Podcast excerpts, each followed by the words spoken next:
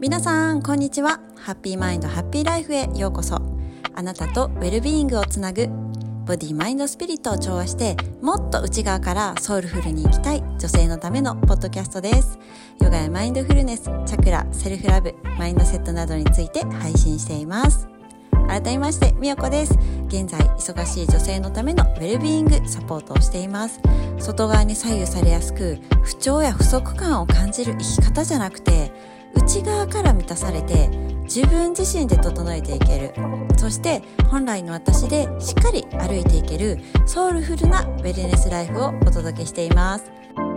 今日はお知らせがあります。昨年モニターさんのセッションを終えて改めてソウルがハッと目覚めるアカシックリーディングとしてセッションをスタートいたしました。アカシックレコードとは過去から未来すべての情報が記録されている宇宙図書館です。そこから今必要なメッセージを下ろしてお伝えいたします。ご自身の本質や未来の姿なども見ることができますよ。もしピンときた方はぜひ概要欄をご覧くださいね。皆さん明けましておめでとうございます。2023年始まりましたがいかがお過ごしでしょうか？結構順調だよとかちょっと体調きついなとかどちらもいらっしゃると思うんですけれども実は旧暦ではまだ2022年の年末に当たるそうです。だから、え、2月4日の立春からがいよいよ本格的に2023年が始まるって捉えても良いみたいなのでそれまでは年末年始やっぱりバタバタしたと思うんですよね。だからその時にしそびれているまあ、片付けとか断捨離とか自分の内側を整えるとかデトックスとかそういうことにこの2月4日までは使っていくのにすごい向いているそうです。だから今1月スタートしたのにうまくいってないなとかいいスタートを切れてないなとかなんか体調崩しててとかいろいろあっても焦らずにぼちぼちスタートでいきましょう。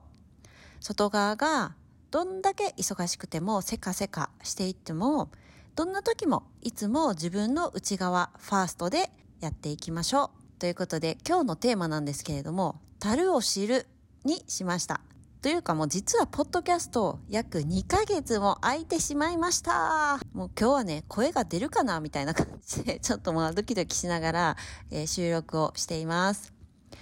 で2ヶ月の間過去のエピソードを聞いてくださった方もいらっしゃったみたいで、もう本当にいつもありがとうございます。今日このテーマにしようかなって思ったのは、私のね、2022年のもう12月の心境ともぴったりだったので、もうこれは今日お話したいなって思いました。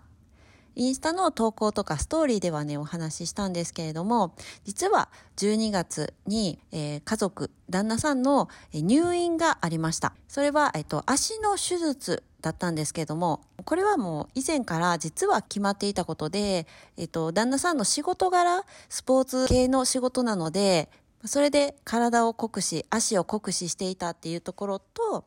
あと、生まれつきの足の骨盤の形っていうのも影響しているそうで、今回は手術しようっていうことになりました。で、11月末に手術したんだけれども、リハビリもあってね、結局、丸々1ヶ月入院するということになりました。もうやっぱり本人ももちろん初めてのなんか生まれて初めてそういう手術とか入院とかが初めてっていうことで、でも私たち家族も初めて。もちろん子供たちもお父さんがいない1ヶ月なんて初めて。まあそれは予想以上に正直結構大変でした。何が大変ってやっぱり一番大変やなって思ったのはメンタルの部分。本人はもちろん手術をする本人なので心配不安ドキドキするいろんな葛藤とかもあっただろうしそれをま家族親戚とかが励まし合ったりとかしながら手術前を乗り切ったんだけれども、まあ、そういうので本人はもちろんドキドキしたんだろうなって思うしやっぱり子どもたちのメンタルのケア子どもたちにはそんなに手術のことを細かくは説明していませんでした。えっ、ー、と、手術、入院するけども、少ししたら帰ってくるよ、みたいな感じで。だから今日手術でねって今日はこんなにしんどそうでね、みたいな、そういうことは一つ一つ報告はしていなかったので、子供たちはいつも通り日常を送れるように、うん、ケアしてあげることが大事だなって思っていたので、それもあったし、やっぱり私自身が、うん、かなり思っていたよりもアップダウンしてしまいました。うん、なんか大丈夫って、絶対大丈夫っていう気持ちがありつつも、なんかこのざわざわしている心の中、あと子供たちを守っていかなきゃ、お父さんが1ヶ月いないってことは、お父さんの役割も担わなきゃ、みたいな感じで、かなり責任感を無意識に背負ってしまっていたし、うん、とにかく常に心の中がざわざわしていた状態でした。そしてやっぱりコロナ禍だったから、あの面会はね、できないんですけれども、もちろん、なんか洗濯物とか荷物を届けに行ったりとか、やっぱり心配だから毎日テレビ電話をしたりとか、なんかもうとにかくいつものリズムっていう11月までのいつものリズムっていうのはもう全然壊れてしまってまあそれは当たり前なんですけど、えー、いつものリズムでは動けなくなってしまってだからなんか日課にしていた瞑想とか、自分自身を整えるっていう時間、瞑想とかヨガとかする時間をもう取れないぐらい余裕がなくなっていて、もう毎日奮闘するっていう感じ。なんかそこに気持ちが向かないぐらいざわざわしていた。いつもだったら普通の出来事だったら、そういう自分の心の変化を整えるために瞑想とかするって思ってたけれど、当に大変なこととか、いつもの日常で起きないような大きい出来事が起きた時っていうのは、そこにさえも、整えるっていうことにさえも目を向けれないんだなって思って、なんかすごい私も初めての経験でした。だから今までは自分を内側を整えるって大事だよって伝えてたけれども、今回ちょっと改めて深みを感じた。そこに目を向けれないほどしんどい人だっているんじゃないかなっていうのを今回経験して学びになりました。それぐらいやっぱり人生の中のハプニングというか大きい出来事の時ってそこにも集中できないぐらい振り回されてしまうっていうこともそれさえも経験なのかなって思っています。で、えっと、結構大きい手術だったんだけれども、まあ、手術は無事成功してくれて、で、手術が終わったらすぐ元気になるっていうよりは、やっぱり術後の回復期というか、術後のリハビリの時が結構しんどそうで、痛みとの戦い。で、やっぱり手術したっていう現実と向き合っていく日々っていう感じで、そこのとこが結構きつそうで、私もそこを大丈夫だよってサポートしながらだったので、なんか結構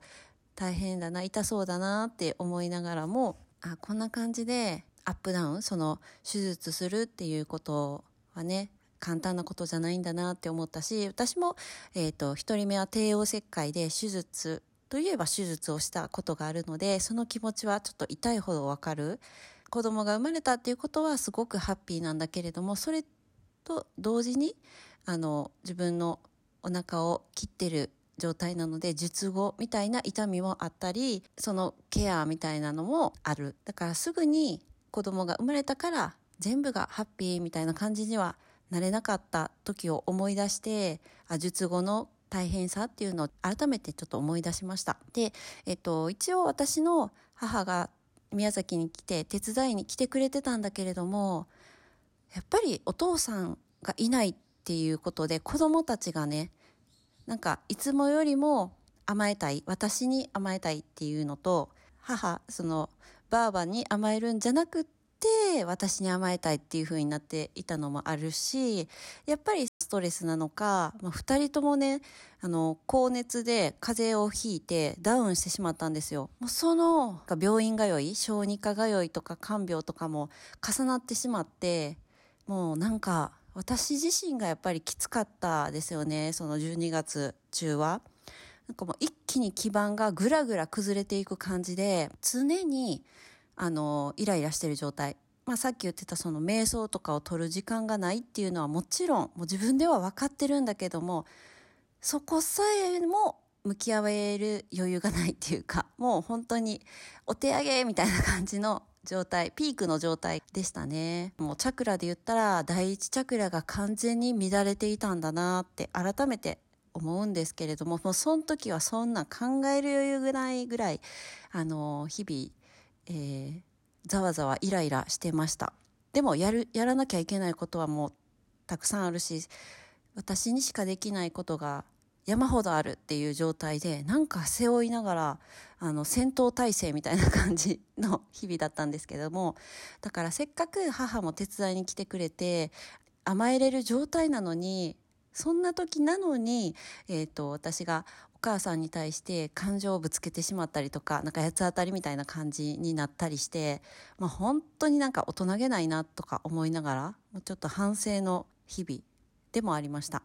でもすっごくいろんなことと向き合わされたから、12月、もうなんか自分の中ではもう大浄化、浄化のもっと大きいバージョン、大浄化だなって思うぐらい、お母さんも来てくれてるから、うん、なんか幼少期の感情だったり、あ、こういうことが嫌やったなとか、こういうことが嬉しかったなとか、あとおばあちゃんとおじいちゃんと過ごした日々を思い出したりとか、なんかもう走馬灯みたいにいろんな感情が出てきて、まあ、ポジティブ、ネガティブで言ったらどっちか言ったらやっぱりネガティブ、インナーチャイルドの部分がめちゃくちゃ見せつけられたなっていうぐらい、そのイライラ、ざわざわしてる、プラス、そういうことと向き合うっていう、えー、12月だったので、まあ、結構きつかったですね。という感じで、まあ、目まぐるしいぐらい1ヶ月があっという間に過ぎていきまして、えっ、ー、と、12月23日にやっと無事に退院することができました。少し早めの退院をすることができて、えー、クリスマスを家族揃って過ごすことができたんですよ。で、なんて言うんだろう。みんな揃う、家族が揃うって、あ、こんなエネルギーが高まるんだっていうぐらいすごくね、あの、調和っていうのを感じれたし、一人がかけるだけで、うん、なんて言うんだろう、心の中の穴が開いてるみたいな感覚が揃うことで、あ、こんなに満たされるんだなっていう、ただいてくれるだけでっていうことに気づかされて、本当にみんな家族で揃って、温かいお家の中で、もうたわいもないことで笑いながら、一緒にご飯を食べて、お風呂に入って、お休みって一緒に寝るって、本当に改めて、あ、これが幸せなんやなって心から思いました。というか他に何も必要なことなんてないし、足りないことなんてないし、やらなきゃいけないこともないし、ああ、ここに幸せってすでにあるんだなっていうことにね、気づかされたですよね。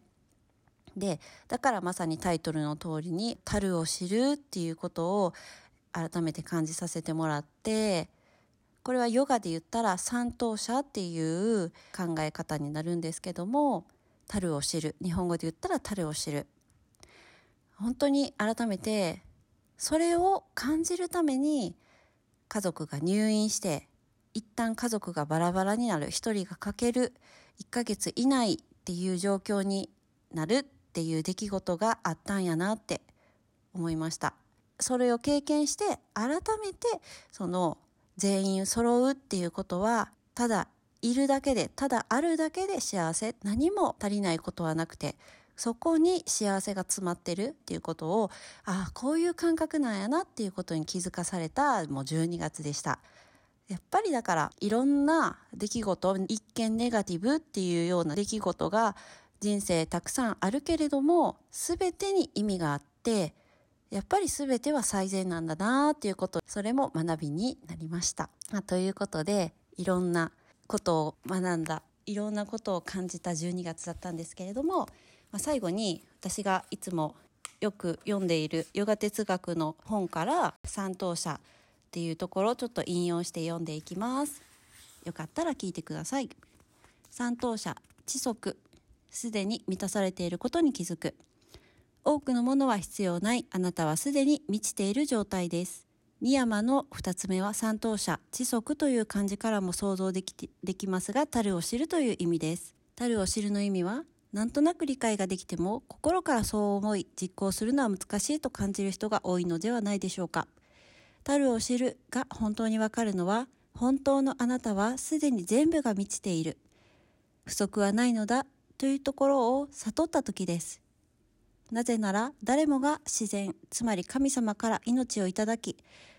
体と心をいただいて生きています。その体の源に無限のパワーと知恵と愛があるからです。しかしそのことを皆知らないのです。今あなたが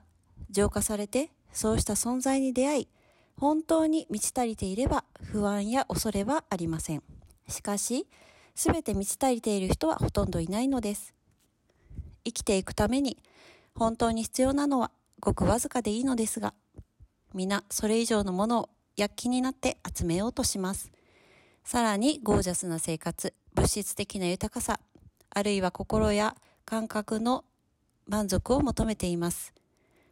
常に物の不足心の不足を感じてもっとこうしなければもっと集めなきゃと思い続けています。なぜそうなるかというと何かが満たされず不安だからです。あなたは常に源につながりつまり神様とつながっていて神様に愛されていて十分満ちているのです。そのことが分かれば知恵も生命力もどんどん湧いてきます。あまだ続いていくんですけれども、まあ、久々にちょっと私も読みたいなと思って朗読させてもらいました。もし、まあ、神様っていうところが引っかかるなっていう方はなんか宇宙のパワーとか大いなる存在とかそういうのに置き換えて聞いてもらったらスッと入ってくるかなと思います。ということで、今日は樽を知る改めてまだまだ私も学び中だけれどもあこういう感覚なのかなと少し分かった気がしたのでお伝えをいたしました今日も最後まで聞いていただいてありがとうございますもしこのお話がいいなと思ったら是非インスタグラムのメッセージや G メールでご感想いただければめちゃくちゃ嬉しいです。また Apple Podcast でご感想コメントもしていただけます。ぜひぜひいただけたらもうめちゃくちゃ励みになります。私のインスタグラムはアットマークみよこアンダーバーアンダーバー原田です。皆さんのフォローや投稿へのコメントいつでもお待ちしています。それでは次回のエピソードでお会いしましょう。See you! バイバイ